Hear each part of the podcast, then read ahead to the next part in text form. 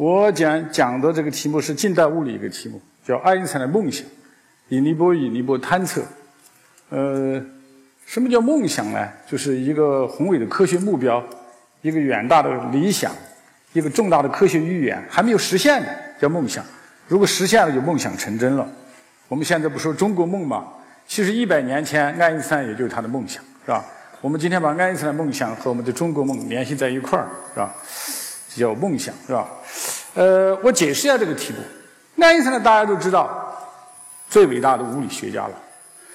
这个世跨世纪的时候，欧洲评选二十世纪对人类贡献最大的是谁？Number one，第一名爱因斯坦，这是欧洲。美国、北美、加拿大评选二十世纪对人类贡献最大的人物是是谁？Number one 也是爱因斯坦。所以爱因斯坦一生的这个贡献可以说硕果累累啊，硕果累累。所以如果公正而论，有人说爱因斯坦应该拿五次诺贝尔奖，哪五次呢？狭义相对论一次，广义相对论一次，光量子学说一次。光量子学说成功的解释了光电效应，E 等于 mc 平方一次，成功的解释了原子弹、氢弹、太阳能为什么有那么多的能量。还有什么呢？还有宇宙学一次。不过爱因斯坦只拿了一次，为什么只拿了一次呢？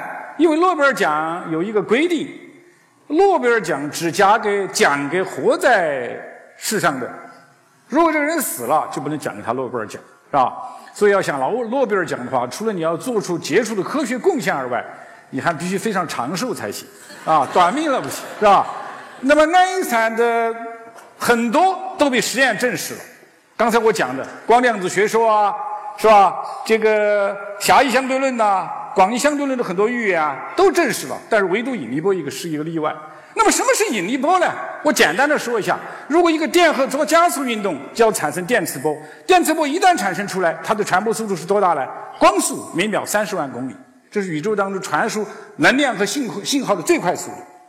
我们之所以现在能进入信息时代，就是我们利用了电磁波，我们掌握了电磁波，因为电磁波的传输效率非常快。我们在这做学术交流，用声音来传输信息，每秒钟只有几百米，这个传输效率太低了，啊。所以，那么按照广义相对论，如果做加速运动，这个不是电荷，而是质点，它就能产生引力波。引力波一旦激发出来，它的传播速度是多大呢？也是光速，每秒三十万公里。所以现在唯一引力波是一个电磁波，具有相同传播速度。很遗憾，到现在还没有测到引力波。为什么呢？太弱了。要测到引力波的话，就是要测引力波的潮汐效应造成的那个位移。那个位移多大呢？只有一个原子核直径的百分之一，甚至更小。趋近了现在高精度测量的极限，但是并没有妨碍人们去这个探索这个问题，是吧？这个当中表现了人类非凡的智慧和执着的追求。那么左边这个照片呢，是一九二零年照的，是吧？是爱因斯坦创造力最旺盛的时候。爱因斯坦狭义相对论是哪一年创建呢？一九零五年，二十六岁。广义相对论是一九一五年，三十六岁。拿诺贝尔奖什么时候呢？是爱因斯坦在一九二一年拿的，就是四十一岁，所以这个年龄啊是创造力最旺盛的时期。我们在座的大多数恐怕都是二十几岁到三十几到四十几岁，是吧？呃，从这个意义来讲，爱因斯坦跟我们在座的人是同龄人，啊？是同龄人。呃，不过你们应该比爱因斯坦幸运的多，是吧？爱因斯坦那个时代没有微机，没有电脑，没有 iPhone，是吧？没有可视电话。没有 GPS 全球定位系统，没有人造卫星，没有宇宙飞船，没有空间站。现在你们都有了，你们的条件好得多得多。当然，你们面临的挑战也巨大得多。所以我们希望在座的各位，利用你们这样一个宝贵的黄金时代，叫豆蔻年华。无论是做科学研究、做教学、做创业、做公司，抓紧这个黄金时代，是吧？希望你们能够鹏程万里。哈哈。这个呢，右边这个呢？就是已经功成名名就了啊，功成名就了是吧？在普林斯顿，你看骑自行车是吧？很得意了是吧？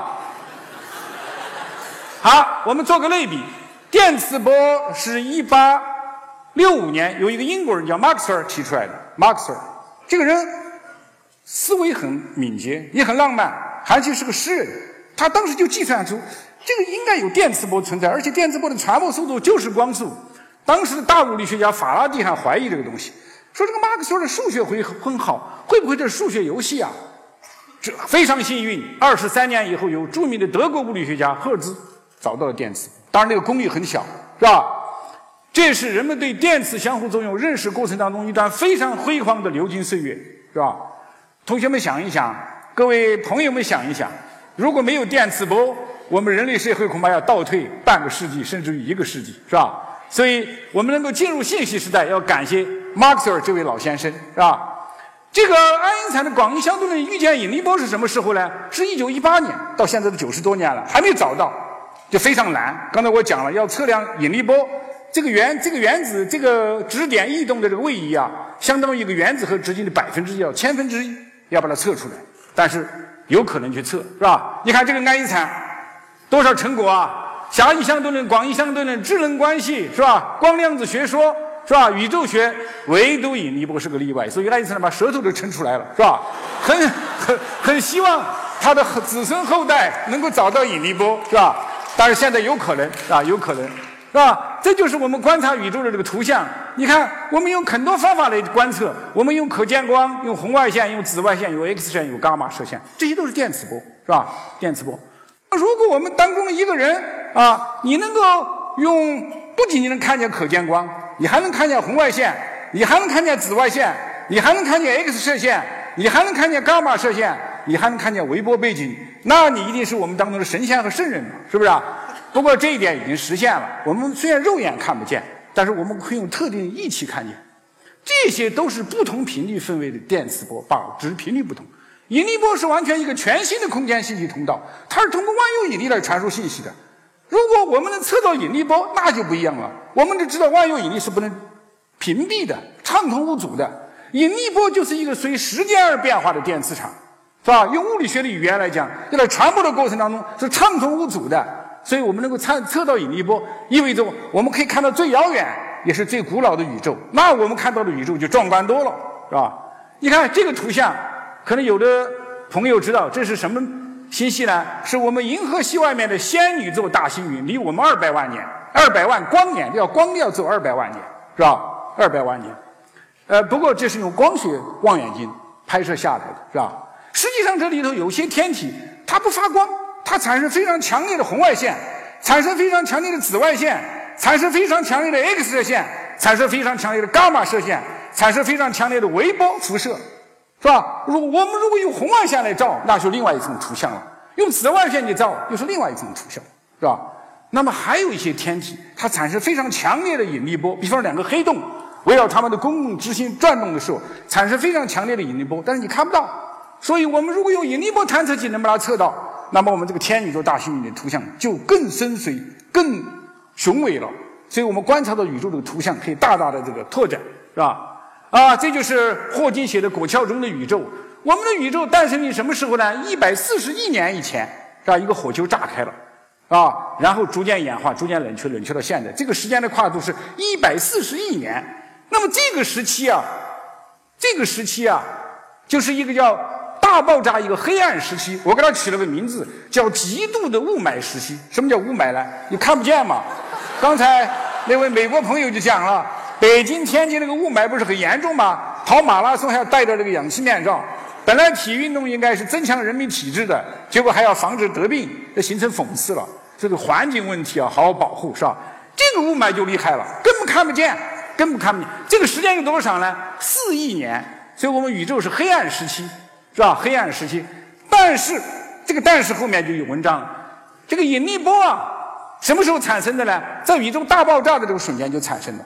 这叫原初引力波啊，它跟我们宇宙几乎是同时同龄人，所以我们如果能测到引力波，那我们就可以看到最遥远、最古老的宇宙，那我们这个科学意义就重要多了，是吧？就重要多了。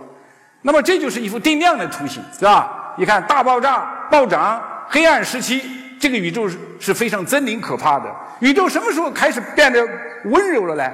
是四亿年以后出现了第一颗恒星，我们叫第一粒曙光。现在人们在正在找这个第一粒曙光，但是第一束微波已经找到了，就是我们的二点七 K 的微波背景。其实我们在座的都有经验，你们的电视机如果没有信号的时候，那个屏幕上有那个雪花点点，那就是微波背景，那几乎是均匀的和各项同性的，是吧？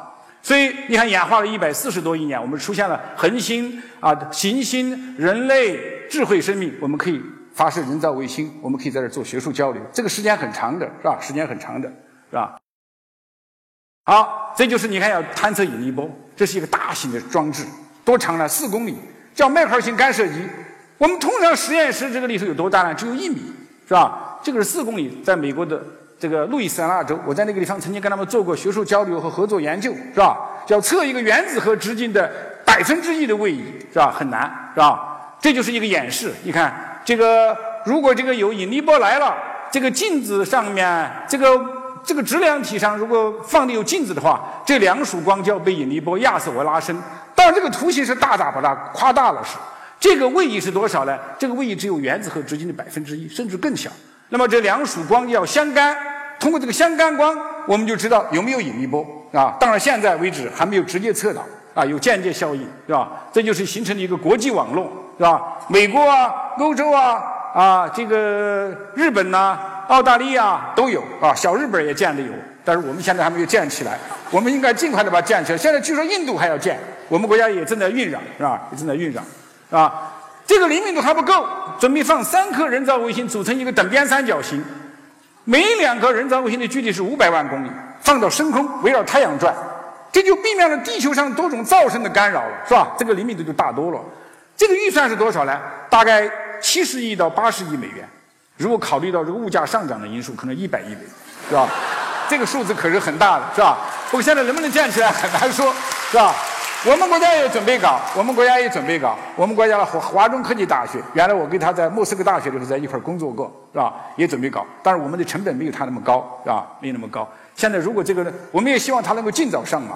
他这个说这个要二十年、三十年以后，很多人就等不及了。我如果现在四十岁、五十岁、二三十、二三十年以后，不都七十岁、八十岁，这个科学生命都不过去了吗？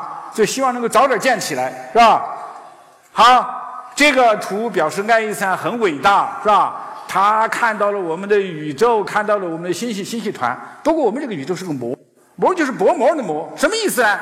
我们这个宇宙是个三维的，我们知道二维的膜，如果一个张纸是张二维的膜，在一个三维空间当中，这个二维膜能放放多少张啊？那放无穷多个，对不对啊？我们这个宇宙现在看来也是一个膜，不过是三维的膜。三维的膜呢，我们在这儿，我们在这儿，在这儿没办法把它直观的显示出来。如果这个理论是对的。那就意味着我们现在这个宇宙，我们这个宇宙的尺度多大呢？四百万万光年，就是光走过我们这个宇宙啊，要走四百万万年。包含的信息有十到二十二次方到二十三个信息，二十三次方就是一后面二十二个零到二十三个零。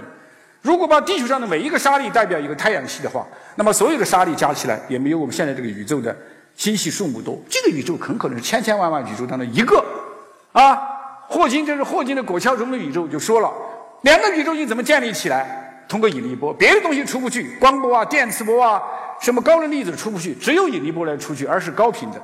如果是这样，那么我们这个宇宙能够发射的引力波进入别的宇宙，别的宇宙也可以进入发射引力波，经过到我们这个宇宙。我们如果能探测到这种引力波，就证明我们的宇宙实际上存在的宇宙可能是千千万万。那么我们这个宇宙尽管很宏伟，也是沧海一粟啊。所谓山外有山。天外有天呐，是吧？如果是这样，我想我们人类的视野恐怕大大的跨进一步，比当年的地心说到日心说这一步还要大，是吧？还要大啊！这就是刚才我讲的这个理论的一部分。就是如果两个膜宇宙碰了，就是大爆炸了，就是一百四十亿年以前，然后演化演化啊，演化这两个宇宙分开了，是吧？你怎么证明？刚才我讲了引力波，如果你测到引力波，那就有可能对这个事情做出啊论证啊，这就是一个黑洞。在我们的银河系中间，这是实际拍摄到的，是吧？然后我把这个时间压缩的是十四年，那，那么现在这个宇宙学家的一些观点的话，它黑洞它不叫黑洞，就不是 black hole，是 black string。black string 就是黑旋，就是连接我们这个宇宙和另外一个宇宙的通道，是吧？能不能证明？还要通过引力波。所以引力波是一个非常关键的焦点。我们能够测到引力波了，不仅仅是找到一个全新的空间信息通道，而且对刚才我们的一些问题。都可以做出一个非常本质的回答啊！这就是最后的几个问题啊。第一个问题，时间有没有起点？有一种观点是没有起点，一种情况有起点。如果有起点的话，这个时间的起点在什么地方？什么时候呢？就是一百四十亿年以前宇宙大爆炸的一个瞬间。就有了时间空间了。因为在这个之前没有时间、没有空间、没有物质、没有运动，也谈不上起点了。另外一种观念就是宇宙是循环的，就刚才我演这演示的这个图形，不断的碰撞有离开，不断的碰撞有离开，哪一个对？最后我们说实践是检验真理的唯一标准，要通过实验来验证，是吧？第二个问题是吧？有没有这个额外维啊？有没有额外维？有。是吧，我就讲一下就算了。有没有额外？就是有没有这个三维空间以外的维度？如果有的话，就有可能存在着另外的宇宙，是吧？有可能存在另外的宇宙。那么我们也可以通过验证。那么最后就是霍金的几句话，就是我们为何在此？我们从何而来？我们向何处去？这个我们不仅仅是指的我们人类，而是包括我们所有的物种，是吧？我们的地球，我们的太阳系，我们的银河系，我们的总星系团。我们的整个宇宙怎么来的？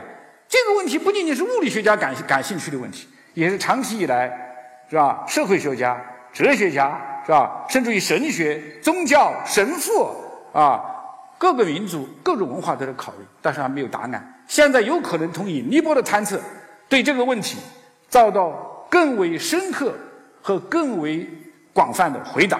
如果这个问题我们清楚了，我们的时空观、我们的运动观、我们的物质观。我们的宇宙观将会发生一个很大的变化，我们对人类对宇宙的认识将会大大的迈出一步。谢谢大家。